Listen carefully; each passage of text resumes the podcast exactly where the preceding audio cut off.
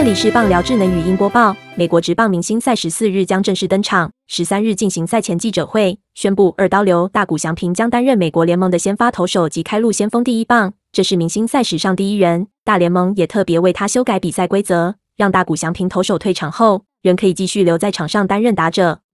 大谷翔平今年在大联盟刮起旋风，是史上第一位痛时以投手和打者身份入选明星赛的球员。今天大联盟更公布大谷翔平将担任先发投手。这是继一九九五年野茂英雄后，史上第二位日本投手担任明星赛先发，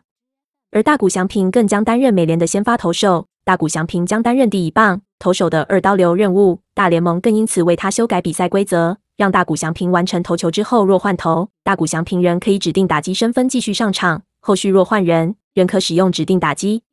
大谷翔平出席记者会时透露喜悦，他说：“我没想过自己能以投手身份入选，更能担任先发。”这是相当光荣的，我会尽全力表现。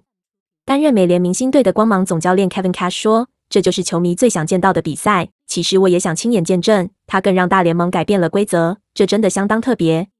本档新闻由三立新闻网提供，记者王怡翔综合编辑，微软智能语音播报，慢投录制完成。